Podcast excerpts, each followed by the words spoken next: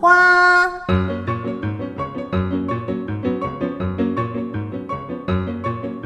是活泼的，是有盼望的，是追求真善美的。让我们一同爆出生命的色彩，享受欢乐的时光。Hello，我是知心姐姐，欢迎你收听今天的爆米花。亲爱的大朋友、小朋友、弟弟妹妹，你有没有读过诗？诗跟文长得不大一样。句子短短的，读起来很有韵律感，有些还有押韵。你有没有读过这样的诗呢？让知心姐姐为你读两段关于冬天下雪的描述，你就会知道文和诗的差别。所谓的文是下大雪了。路过森林的时候，我看见树梢都结冰了。所谓的诗是下大雪了，鼻涕落在树枝上，一根一根闪闪发亮。你听听，同样的风景，用诗的方式写出来，是不是更有意思呢？今天知心姐姐要和你说个蜘蛛。也想吐丝的故事。好树不结坏果子，坏树不结好果子。我们都要结出好果子，好果子就是好品格。所以，小朋友，你来评评理。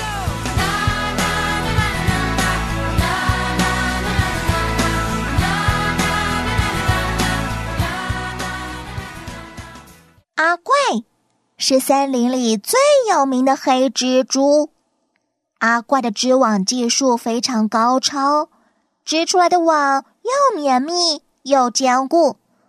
每天早上清点猎物时，阿怪从来不会扑空。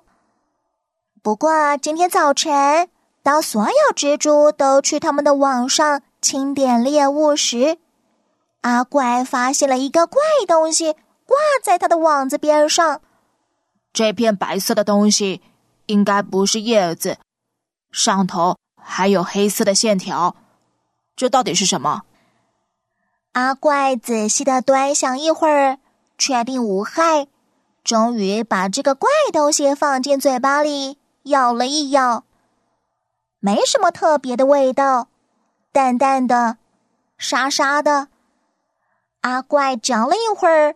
要把怪东西吐出来，却发现他的八只手脚都沾满了黑墨。树梢上有只蜘蛛爷爷正在清晨的日光中做早操，他弯腰一看，正好看见阿怪和阿怪捕到的怪东西。哎呦，那是什么？该不会是字吧？哎。一定是人类揉报纸时不小心掉下来的，让我瞧瞧上头写什么。哎，只剩下一个“蛋”字。阿怪这才明白，他捕到的怪东西是一片纸，上头写着一句话。可惜被他嚼过后再吐出来，只剩下一个“蛋”字。能够试得了。阿怪想起，他曾经向住在山顶洞穴的蜘蛛精学过几年书，认识一些字。他赶忙搜索记忆，好好的把那个“蛋”字转到正确的方向，再好好的挂回他的蜘蛛网边上。嘿嘿，就当个装饰品吧。没想到隔天早晨，阿怪又网到一张纸片，其中几个字阿怪认得，另外几个字阿怪不认得。不过起码这一次，阿怪知道怎么把纸片头上脚下正确的挂在网子边上了。一群麻雀拍着翅膀飞过森林上空，它们低头瞧见这句话，就大声的读出来：“我不是归人，就是过客。”哈哈，说的好像我们呢。大伙儿走吧。哎，我知道那是一句诗呢。黑蜘蛛阿怪惊讶的下巴都要掉下来了。麻雀们不只认得所有的字。还能讲出意思，更知道那不只是一句话，而是一首诗当中的一句诗。阿怪忽然有点后悔，当初在山顶洞穴里向蜘蛛精老师求学的时候，他只学会了认字、读字、写字，还没学到关于。诗的事，他就离开了山顶洞穴学校。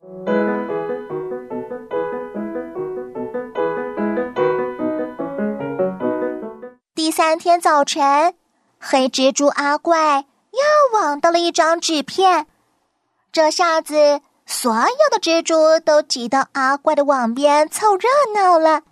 哎，这又是一句诗耶，叫做啊。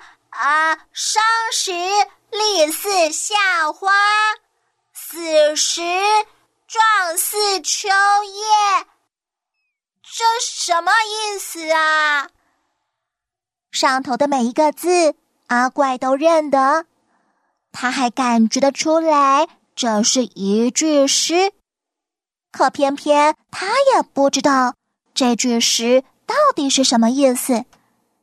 阿怪决定带上三张纸片去找他所认识最博学多闻的昆虫——白蚁先生。白蚁先生最爱啃书了，这些诗句他一定啃过。阿怪小心翼翼地卷起三片纸张，背在背上，来到了正在啃书的白蚁先生的身旁。果然，白蚁先生才不过瞄了一眼，就大声朗读出来：“生时立似夏花，死时壮似秋叶。”作者是印度诗人泰戈尔先生，生于一八六一年，死于一九四一年。阿怪佩服的目瞪口呆，不过他又有疑惑了：“您能不给我解释解释？”这两句诗到底是什么意思？白蚁先生放下他手边正在啃的书，开始用力搓揉他的肚子，搓啊搓，搓啊搓，搓到腰部某处时，白蚁先生大叫起来：“有了，有了！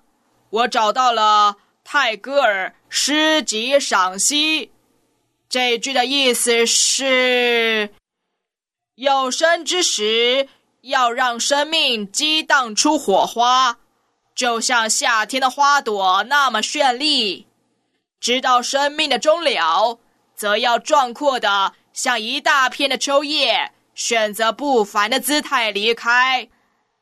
黑蜘蛛阿怪越听越喜欢，他要白蚁先生给他讲好多好多他所带来的纸片上。所写的诗句的出处、作者以及他们所属整首诗的内容。到了该回家的时刻，阿怪仍然依依不舍。白蚁先生，我也想多读几首诗，可是我不爱啃书，怎么样才能像您一样呢？白蚁先生又捧起他的书。大啃特啃，他摇头晃脑的说：“以前我刚开始啃书时，也是味如嚼蜡，无聊的很。后来我发现，我识得的字越多，我就越能啃出书的滋味来。于是，我去好好的啃完一整本字典，以后就没有什么难得倒我的字了。”至于啃不懂的诗嘛，多啃些赏析就行了。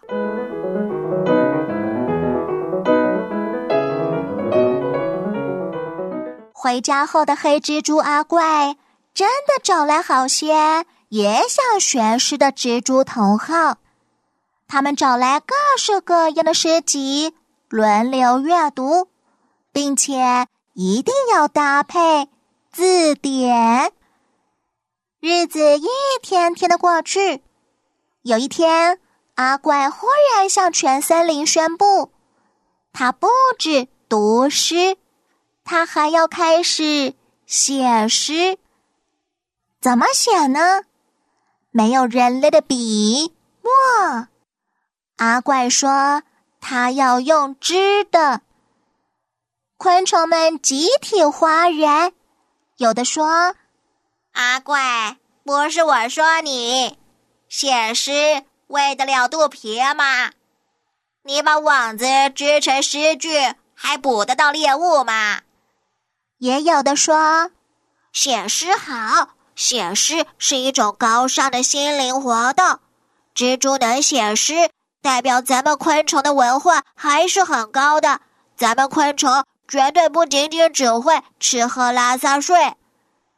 无论支持还是反对，阿怪一概不回应。他认认真真的开始研究吐诗。到了入冬前最后一片叶子飘落的时候，阿怪的新诗发表会盛大开幕了。所有昆虫都进来参观。阿怪找了一个山洞，秘密的在里头织了好多好多诗网。昆虫们一面参观，一面朗读：“白云像棉花。”月亮像香蕉，什么嘛？我觉得白云明明像棉被，月亮比较像柠檬。我的眼睛很大很大，装得下天地山海。